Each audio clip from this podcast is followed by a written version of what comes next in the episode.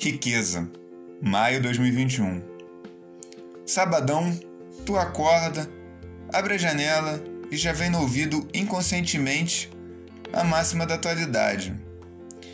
O dia tá lindo, clima ensolarado.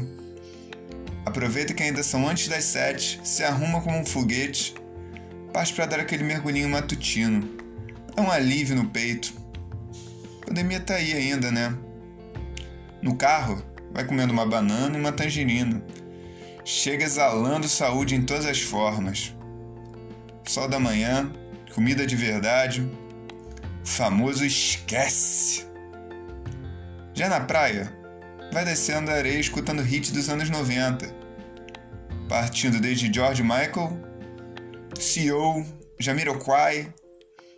Senta, abre a cadeirinha, tudo nos trinques levanta, vai banhar-se nas águas do Atlântico, volta, seca a mão e o rosto, redireciona a cadeira para o sol e abre o livro.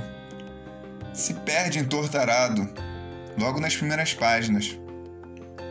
Aí começa a chegar mais gente, começa a ficar cheio, começa a dar a hora de ir embora. Subindo, em direção ao carro, passa uma molecada escutando: Anota a placa, é o trem.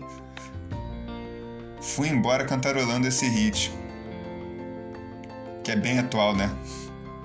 E por final, sabendo que realmente importa disso tudo.